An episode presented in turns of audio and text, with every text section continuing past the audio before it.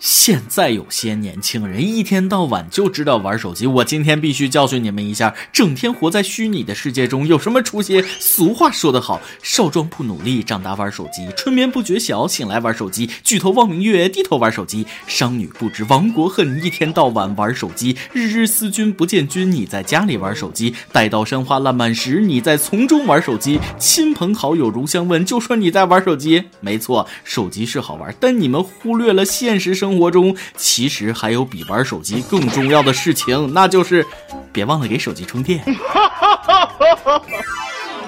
各位听众，大家好，欢迎收听网易新闻首播的每日轻松一刻。您还通过网易云音乐、QQ 音乐同步收听。不仅如此，您还可以通过搜索微信公众号“轻松一刻”原版了解更多奇闻趣事哦。开始之前，再偷偷告诉大家一个小福利：现在在公众号每期云版的文章页留言，就有机会收到轻松一刻编辑部送的小礼品，机会嘚嘚的有。顺便说一句，前几天有名女网友收到我们送的礼物，表示很害羞。具体规则，请通过关注我们的微信公众号“轻松一刻原版”查看本期文章页，了解她到底收到了什么。我是问君能有几多愁，恰似一天到晚没完没了玩手机的主持人大波。手机这东西玩起来是真上瘾啊！但经过不懈努力，我戒掉了睡前玩手机的习惯，但不知道能坚持多久。毕竟已经三天没睡觉了。我劝大家还是赶紧戒了吧！现在手机上瘾的形式可以说是严峻了啊！不看不知道，一看吓两跳。这天，有一家研究机构发布一份中国在校大学生手机使用调查，超八成大学生存在手机依赖，日均使用手机超过五小时。晚上六点以后是大学生使用手机的高峰期，百分之七十一的学生在二十一点到零点间使用手机。此外，百分之七十九的大学生在课堂上使用手机，男生用手机打游戏占百分之六十六，看新闻资讯百分之四十一，这两项比例比女生高十四个百分点，而女生在购物。上的比例高于男生十六个百分点，达到了百分之三十六。作为一个已经走进工作岗位的成年人，还是要奉劝一下现在的大学生，在学校要以学习为重，天天玩手机有什么好的？能给你玩出来工作，玩出来媳妇儿，还是能玩出来大米白面啊？大家都跟我学学，一天就玩两次手机啊，拿起来和放下去，睁开眼和闭着眼。如果用花时间来衡量是否很爱一个人啊，女朋友和手机相比，我觉得我可能要选手机了。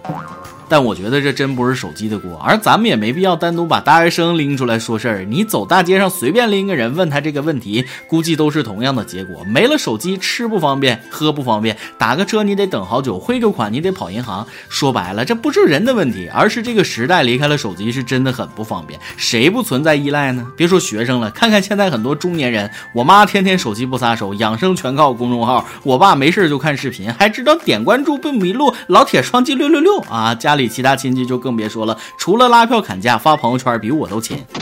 所以咱们的每日疑问来了：你每天玩手机多长时间？最耗你时间的一款软件是什么呢？不过咱们也不能一味的否定手机，毕竟给咱们的生活也带来了极大的方便，尤其是新闻资讯、奇闻趣事儿啥的，比之前的报纸杂志快捷太多了。我们轻松一刻也是成了这股东风啊！再比如下面这件事，就是我昨晚睡不着翻手机看到的，跟大家分享一下。前几天，同龄的刘某半夜突然起身打妻子两拳，事后称毫不知情，妻子以为他梦游就没有在意。结果第二天，刘某又往熟睡的妻子脸上扇了一巴掌，妻子这次不高兴了，一次打是梦游，两次还是梦游吗？你就是故意的，果断报警。后来经过民警的调解，刘某承认自己的错误。其实吧，这事儿也能理解，可能是这兄弟平时在家受气受多了，压抑久了，白天装三孙子不敢反抗，晚上戏精上身做梦打媳妇儿。可惜就是是太蠢，也不能天天梦游啊，隔一段时间过一个月再打不行吗？在这里求生欲让我转告大家一则生活小贴士：在和女性争吵的时候，只要幻想自己在读手机升级的许可协议，你只需要全程无视，等对方结束，然后点击我同意就好了。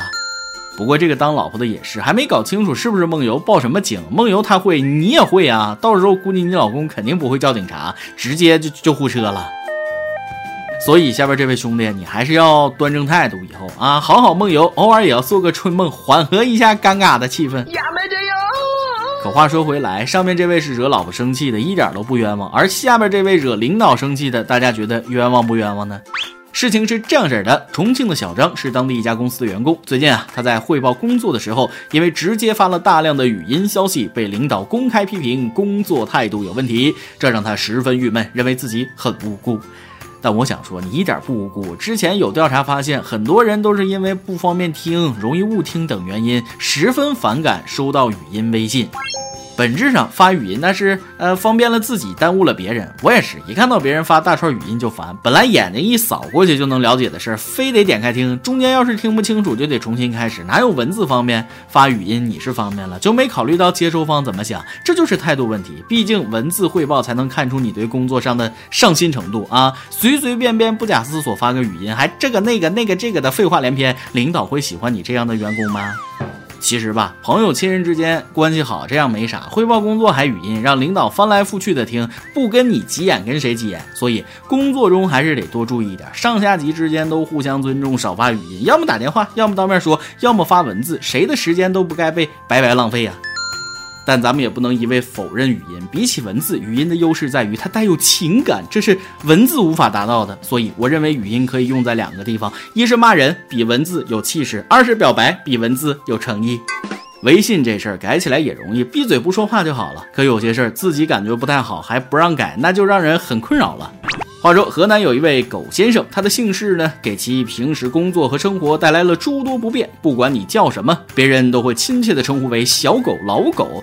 为了让下一代不重蹈覆辙，他决定为女儿改姓敬啊，尊敬的敬。不料却遇到了难题。女儿出生的医院不开新生儿出生证明，称要先让派出所出具相关证明。而他到派出所户籍室时，对方表示这样不符合规定，无法出具。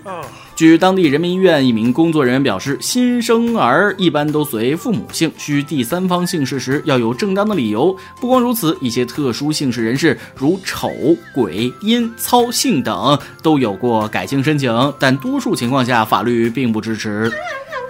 咱先不说法律支持不支持，也没有半点歧视的意思啊。这个姓确实挺尴尬的。我想到一个笑话：公司新来一个员工做自我介绍，呃，大家好，我姓狗，一丝不挂的那个狗。其实吧，成年人之间还好，都知道这只是一个姓而已，就跟姓焦一样啊，没什么奇怪的。但小孩不懂啊，将来孩子上学了，难免被身边的小伙伴取个外号啥的，想改个姓也是为孩子将来考虑。而且把狗改成姓也是有根据的。据传说，在五代十国有一个封疆大吏叫石敬瑭，后来他认了当时辽国皇帝耶律阿保机做干爹，成了后晋的开国皇帝。大家都知道，古时候的老百姓要比皇帝名讳，指的是老百姓取名不能用皇帝名字里任何一个字。这下原来姓敬的那群人就犯难了，怎么办呢？改姓吧，把敬字拆开，一个狗字加一个反文旁，那就一会儿人姓苟，一会儿人姓文，从此以后就有了狗姓。但咱们还是要守法啊！既然不能改，就想一个好听点的名字。有网友起的名字，我就感觉挺好。女孩叫狗丽，男孩叫枸杞，又好听又响亮，让人耳目一新，过目不忘。实在不行，跟你老婆的姓不也行吗？行了，今天也说了很多让大家感到困扰的事儿。最后一条和前面的不一样，这是跟大家啊一点关系都没有的消息。前几天有人网上发文质疑即食燕窝的营养价值，认为即食燕窝百分之九十七是冰糖水。此言一出，由于专家机构不干了，果断回击。全国城市农贸中心联合会燕窝市场专业委员会回应说了，即食燕窝中百分之三燕窝加百分之九十七冰糖水属于合理配比，符合燕窝科学使用方法。评价燕窝营养的标准不在于蛋白质，而是唾液酸。如果只对比唾液酸的含量，一克干燕窝相当于四十个鸡蛋。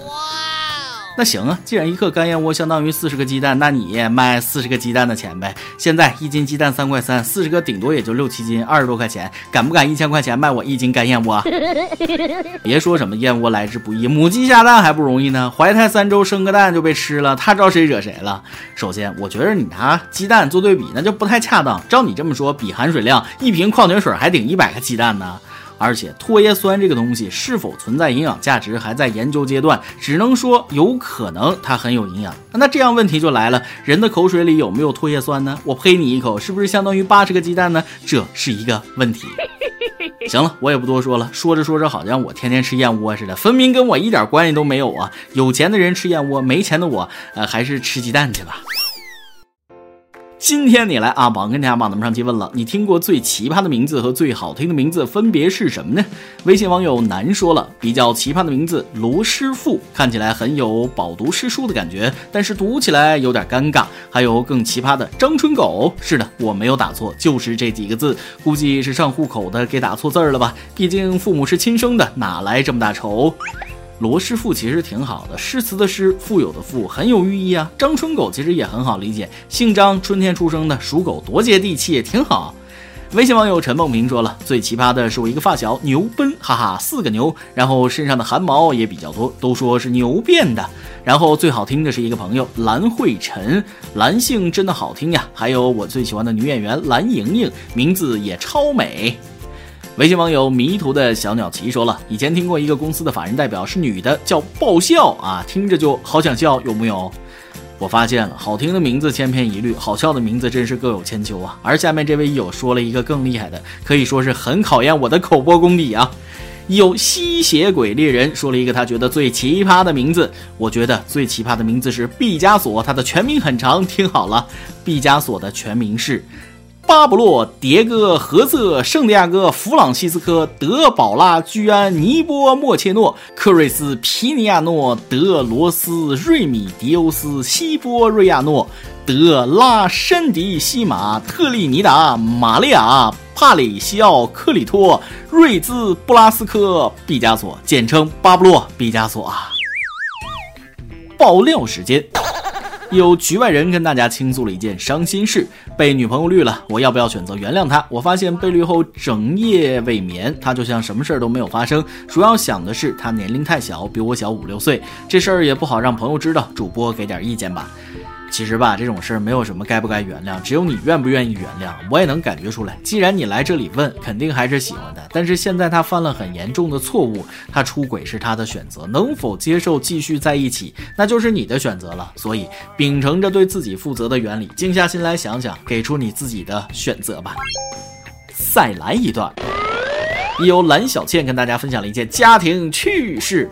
我不管，我要气死了！上期你播那段，女朋友说：“老公，我肚子疼。”你要回答：“你别逗了，你哪有肚子？”我老公就会了呀。昨天晚上我跟他撒娇说：“老公，我胸疼。”其实人家想要爱的柔柔，然后我老公就一本正经的回答我：“你别逗了，你哪有胸？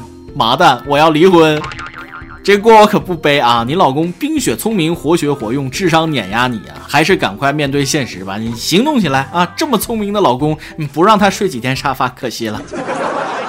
一首歌的时间，微信网友萌萌菜点歌说了：“主持人和小编您好，偶然间听到轻松一刻，就被主持人幽默风趣、清新脱俗、一针见血的播报风格深深吸引，从此每天都会期待着轻松一刻快点更新。每每听到大波主持的节目，欢快搞笑的同时，也不乏很多正能量的东西，因此毫不犹豫的给周围的朋友们推荐，他们也被我发展成了咱们轻松一刻的忠实听众。我本人平日里酷爱听各种音乐，每次听到点歌环节的时候呢，都曾幻想过，若是哪天我。我也能在节目里听到我点的歌该多好！知道这个节目特别的火，每天留言点赞点歌的人也特别的多，所以从不敢奢望自己会是那个幸运儿。不过话说回来，梦想还是要有的，万一实现了呢？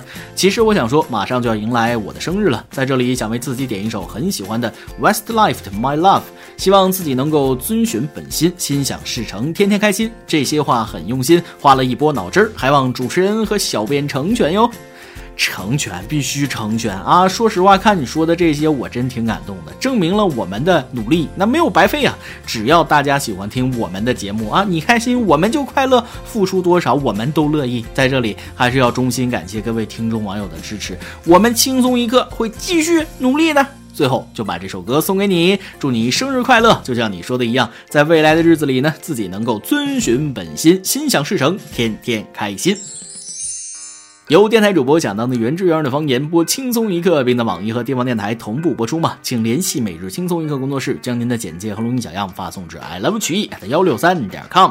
以上就是今天的网易轻松一刻，有没有想说可以到跟帖评论里呼唤主编曲艺和本期小编包包包小姐。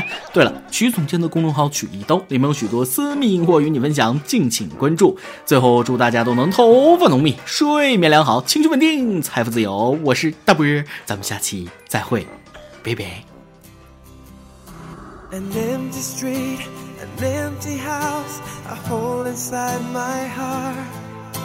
I'm all alone, the rooms are getting smaller. I wonder how, I wonder why, I wonder where they are. The days we had, the songs we sang together, oh yeah.